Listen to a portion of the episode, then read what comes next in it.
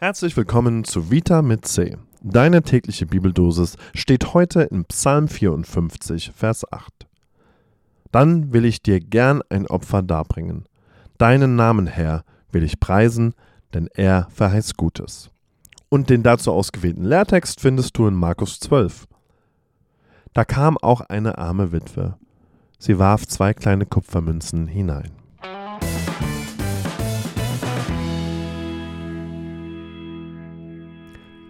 Heute ist der 2. Januar 2024. Wow, ich komme immer noch nicht klar auf das neue Jahr. 2024. Ich werde es wahrscheinlich auch eine Zeit lang wieder falsch schreiben und 2023 schreiben. Egal. Konzentrieren wir uns auf den Bibelvers für heute. Ich weiß nicht, wie es dir geht, aber ich bin an dem Wörtchen gern hängen geblieben. Wenn es heißt, ich will dir gern ein Opfer darbringen. Ich meine, ein Opfer für Gott bringen, okay, I get that. Oh, and um, sorry by the way, wenn ich mich anhöre wie Lisa aus Australien, aber ich wohne in den USA und dann schleicht sich ein bisschen Englisch immer wieder ein. Also, ich meine, klar, man kann ein Opfer erbringen und das einfach ertragen für Gott. Oder auch in anderen Situationen. Jedenfalls sehe ich das auch erstmal ein, für Gott ein Opfer zu bringen. Rein aus der Überzeugung heraus, wenn ich es ernst nehme, was die Bibel über Gott und Gottes Verhältnis zu uns Menschen erzählt, dass Gott, wie es der Evangelist Johannes schreibt, die Welt so sehr geliebt hat, dass er seinen eigenen Sohn gegeben hat. Also Gott wurde ein Mensch, hat alles, was nach Ruhm, Ehre und Bling Bling strotzt, aufgegeben, um ein Mensch wie wir zu werden und um uns dann den Weg der grenzenlosen Liebe der Freiheit und eines gelingenden Lebens zu zeigen? Übrigens, wenn Jesus von so einem Leben in Fülle spricht, ein Leben in göttlicher Qualität im Hier und Jetzt, dann nennt er das ewiges Leben. Also, wenn Gott die Liebe, die er für uns empfindet, so ernst nimmt, dass er dafür sogar die Erfahrung des Sterbens nicht auslässt, ja, mit uns und für uns leidet, sich sogar in das Gefühl hineinbegibt, sich von Gott verlassen zu fühlen, ja, dann kann ich als Christ auch zustimmen und sagen, es ist in Ordnung, ein Opfer für diesen Gott zu bringen. Dann kann ich etwas aufgeben, das mir sehr wertvoll ist. Und das eben aus Dankbarkeit, aus Liebe für das, was Gott für mich getan hat und dass Gott mich sieht mit all meinem Sein. Woran ich mich aber trotzdem störe, ist das Wörtchen gern. Denn ein Opfer tut ja bekanntlich weh, oder? Sonst wäre es ja kein Opfer. Sowas fällt mir ja eben nicht leicht.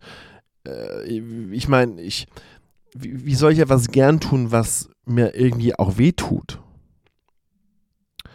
Naja, vielleicht kann der Lehrtext hilfreich sein, der passend zu der Losung immer ausgewählt wird. Und der gibt uns manchmal eine Richtung vor, die uns weiterhilft, das Ganze zu interpretieren. Und da ist in Markus 12, da kam auch eine arme Witwe, sie warf zwei kleine Kupfermünzen hinein. Aha, war ja klar, oder? Kirche, Bibel, da geht's ums Geld, wenn wir von Opfer reden. Hätte ich mir eigentlich auch denken können. Und mal ganz ehrlich, das macht das Wörtchen gern nicht besser. Aber, wenn ich ganz ehrlich bin und ein bisschen reflektiere und nachdenke, trifft das genau meinen Schwachpunkt oder einen meiner Schwachpunkte, nämlich Geld. Klar, als guter Methodist gebe ich monatlich nahezu den Zehnten. Aber darüber hinaus mehr zu geben oder für andere in Not nochmal extra was zu geben, da fällt es mir dann doch irgendwie schwer. Ich habe doch schon genug gegeben. Und dann ringe ich. Und ich merke, naja, jetzt wird das eigentliche Opfer gefordert.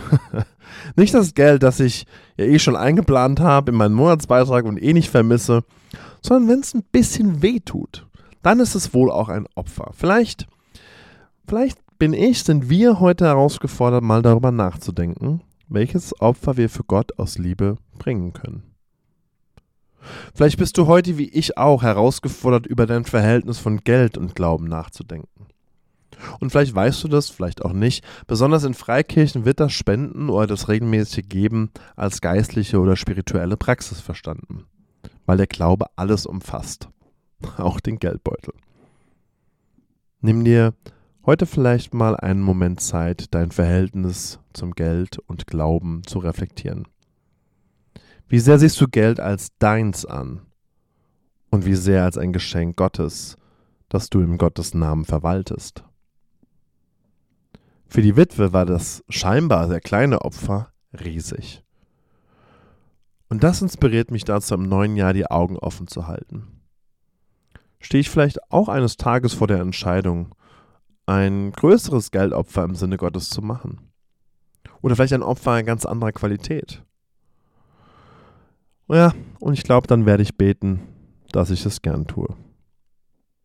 Bis morgen.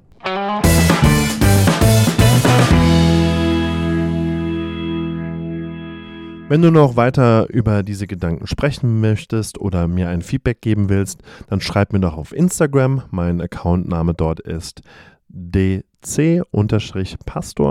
oder schreib mir eine E-Mail. Die Adresse findest du auf www.genie.umc.org.